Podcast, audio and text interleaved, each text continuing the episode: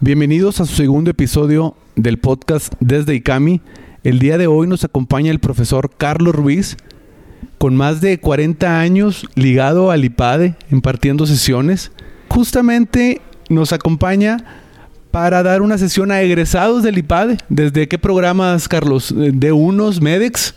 Bueno, aquí en San Luis Potosí tenemos principalmente egresados del programa de alta dirección del AD2 y del D1 también. Y también hay algunos otros participantes que han tomado el MEDE y el MEDEX en otros, camp en otros eh, del IPADE. Aquí los programas que hemos ofrecido, llegamos aquí en 1993 y hemos estado esporádicamente, son el, el AD2 y el D1. Perfecto. Bueno, y la intención de que el, el, profesor Carlos nos acompañe el día de hoy aquí en San Luis es justamente en la antesala de la apertura de la segunda generación del programa gerencial de ICAMI, que ahorita abondaremos un poquito más en eso. Y pues bueno, Carlos, ¿de qué nos vas a platicar el día de hoy a estos egresados líderes de la comunidad de San Luis? Pues mira, básicamente voy, voy, a tratar dos temas. Un tema es el de las habilidades para dirigir, es decir, qué es lo que hace distinto a una persona que dirige de una persona que no dirige. Entonces vamos a hablar un poco de las capacidades de diagnóstico, de las capacidades de toma de decisiones, de las capacidades de ejecución. ¿Qué es lo que hace distinto a una persona que dirige? Es decir, una persona que, bueno, imagínate cuando tú terminas tu carrera, eh, empiezas a trabajar normalmente en lo que estudiaste, ¿no? Si eres médico, pues haces eh, estudios clínicos, y si eres contador empiezas a hacer cargos de abonos, si eres abogado empiezas a revisar contratos, si eres ingeniero pues rolarás turnos o supervisarás una obra, es lo que te enseñan y ahí empieza tu camino a la dirección. El siguiente paso es cuando te ponen a cargo de un equipo. Cuando te ponen a cargo de un equipo, ahí ya empiezas a tener que desarrollar habilidades que no te enseñaron en la escuela, como trabajar en equipo, como saber escuchar, como saber motivar, como saber dirigir, como eh, hacer que la gente se emocione por lo que está haciendo. Ahí, es donde empiezas a prepararte para dirigir. Y ya, el, digamos, el tercer escalón es cuando te dan un puesto donde tienes que tener visión de síntesis, es decir, donde tienes que tomar decisiones difíciles que incluyen a veces objetivos que son que son difíciles de conseguir o que son eh, por, por, su propia naturaleza disyuntivos. O sea, por ejemplo, si al de, al de ventas lo suben a la dirección, y empieza a, favorecer a los de ventas en el sentido de les da facilidades, deja que den descuentos, deja que den plazos, a la empresa no le va a ir bien. O sea, tiene que tomar, ver la dirección desde un punto de vista de síntesis y tiene que ver hasta dónde se van a dar plazos, hasta dónde se van a dar descuentos, hasta dónde se van a pagar sueldos. Ahí ya empieza a tener visión de síntesis.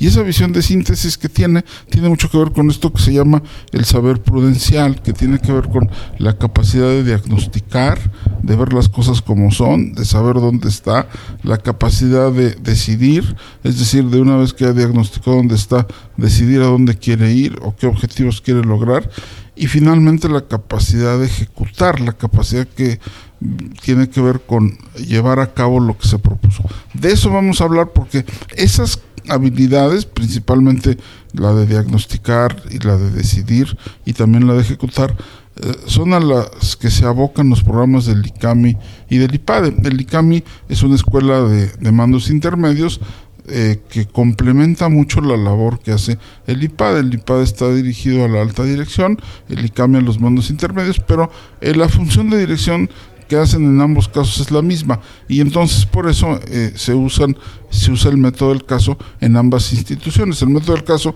que es un método donde te ponen en la situación de tener que tomar una decisión, te describe normalmente una situación de negocios y tú tienes que tomar una decisión.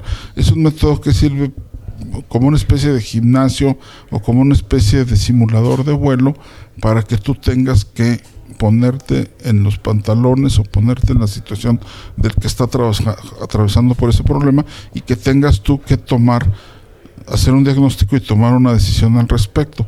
Eso es lo que hace, lo que hace el, el, IPADE y lo que hace el ICAM. Y a mí me da mucho gusto porque te, debo de confesar que yo mi carrera de profesor la empecé en el ICAM. Cuando terminé la maestría, mis primeras, las primeras sesiones que di fueron sesiones en el ICAM y ahí fue donde descubrí que me gustaba mucho el tema de ser profesor ser profesor del método del caso. Me gustaba mucho el tema de discutir casos con participantes y ahí fue donde inicié mi carrera, mi carrera de profesor. ¿no? Entonces, vamos a hablar un poco de, de ese saber prudencial. ¿Qué significa diagnosticar? ¿Qué significa eh, decidir? Al diagnosticar analizamos, escuchamos, evaluamos, eh, trabajamos en equipo. Al decidir, pues tomamos en cuenta las opiniones de los demás, nos basamos en nuestra experiencia, nos basamos en nuestra formación, en nuestras capacidades y sopesamos las decisiones y a la hora de ejecutar, bueno, pues vemos cómo nos peleamos con la realidad para que las cosas salgan como queramos. Ahí se ve claramente que en la parte de diagnóstico y decisión lo que más interesa tener es inteligencia y en la parte de ejecución lo que más interesa tener es voluntad, que son dos características que definen muy bien a un buen director. Un buen director tiene que ser inteligente para entender la realidad y para decidir qué es lo que va a hacer y tiene que tener voluntad porque ya que decidió lo que va a hacer, bueno, pues va a tener que pelearse un poco a contracorriente con la realidad para hacer las cosas. De eso es principalmente lo que vamos a hablar y también vamos a hacer algunas, eh, digamos, reflexiones sobre lo que significa la estrategia, es decir, sobre, sobre lo mismo que acabamos de decir, lo que significa escoger un, lo que vas a hacer, ver cómo esa estrategia tiene distintas pues digamos como partes, una parte son los objetivos, otra parte son los planes de acción y otra parte son los recursos. Entonces, ¿qué significa plantear una buena estrategia? Y vamos a aprovechar para hacer algunos ejercicios, ejercicios pequeños, tampoco disponemos de tanto tiempo, donde vamos a poner a los participantes que vienen a esta conferencia en, tesitura de ante una situación tener que tomar una decisión estratégica. Entonces, yo espero que sea, sea un ejercicio interesante. Perfecto. Ahorita mencionabas algo del, saber prudencial. Em, el, mando medio ocupa una, se podría decir, una bisagra entre la alta dirección y la ejecución. Es el que desmenuza, eh, descifra la estrategia y la, y la ejecuta, la, transmite hacia la operación. ¿Hasta dónde el mando medio tiene esa capacidad de ejecución, libertad para ejercer el don de mando que es el que ha estado encargado? Bueno, me gusta mucho lo que dices tú de bisagra, un, un viejo profesor del IPAD, Emilio Mendoza, que fue un gran profesor, falleció el año pasado, desafortunadamente, tenía una conferencia muy bonita que se llamaba romper el tepetate. El tepetate es esa especie como de piedra que cuando estás excavando no te deja excavar, se pone de pronto muy duro y no pasan las cosas. Y él decía que en las empresas mal manejadas los mandos intermedios eran tepetates, o sea, podían no permitirte planear la, planear la estrategia. Y entonces ahí está el kit del asunto, es decir, lo dijiste muy bien, para que los mandos intermedios cumplan bien su función, tienen que tener dos características. La primera, tienen que ser buenos líderes. Líderes en el sentido moderno, es decir, líderes que son coaches, que son animadores, que saben gobernar, no líderes en el sentido, digamos, antiguo de gente que ejerce el mando y espera que los demás le obedezcan.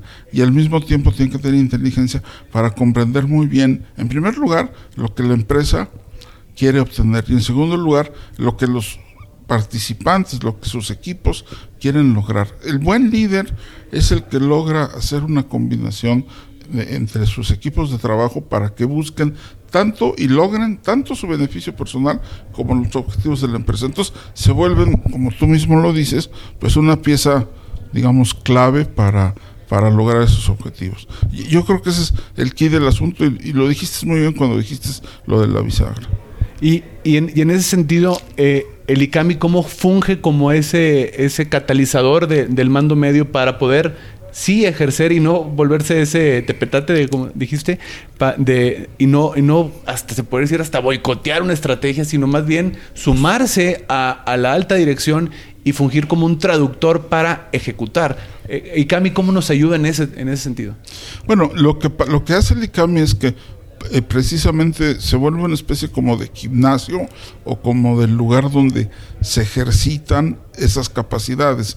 Se trabaja en equipo, se hace estudio individual, se reparten casos, se capacita a las personas para diagnosticar, para tomar decisiones, se les pone frente a planteamientos difíciles y en, y en el fondo, en el fondo es como cuando vas al gimnasio, a ejercitar los músculos. Los músculos no los ejercitas leyendo libros, ni los ejercitas este, viendo películas, los ejercitas usándolos. Entonces, lo que hace el ICAM es que pone a los participantes en, en, tesitura de tener que diagnosticar, decidir y actuar, y así van entendiendo mucho mejor el trabajo en equipo. A mí, al final de la, de la sesión que yo daré, voy a pasar cuatro eh, testimonios de mandos intermedios que han pasado por el ICAMI y que en la mayoría, aplastante mayoría, el 95% de los casos siempre te dicen, ¿qué te dio el ICAMI? Pues no me dio conocimientos, pero me hizo mejor, siento que tomo mejores decisiones, siento que escucho mejor a las personas, siento que organizo mejor mi tiempo, me siento una mejor persona. El ICAMI me cambia la vida y es exactamente lo que busco busca el IPAD. Cuando eh, las empresas deciden invertir en el mejoramiento de sus cuadros intermedios, siempre tienen que estar seguras de que lo que van a invertir, y no solo lo que cuestan los cursos, sino también el tiempo que van a dejar para que sus mandos intermedios participen en eso, les dé una buena relación costo-beneficio. Y yo creo que el ICAMI sí se da esa relación costo-beneficio. Perfecto, Carlos. Pues muchas gracias por, por, tu tiempo. Estamos a punto de iniciar tu conferencia. Y pues bueno, eh, agradecemos el que nos hayan escuchado en este programa. Les recordamos que estamos en Spotify para que nos agreguen y cualquier comentario, sugerencia a través de nuestras redes sociales, nuestra página www.icami.mx, el Facebook eh, diagonal y Cami Nacional. A través de esos medios estaremos canalizando todas sus sugerencias y temas que quieren que estemos tocando. Y pues bueno, muchas gracias. Si se les gusta, pues compártelo y estamos a sus órdenes.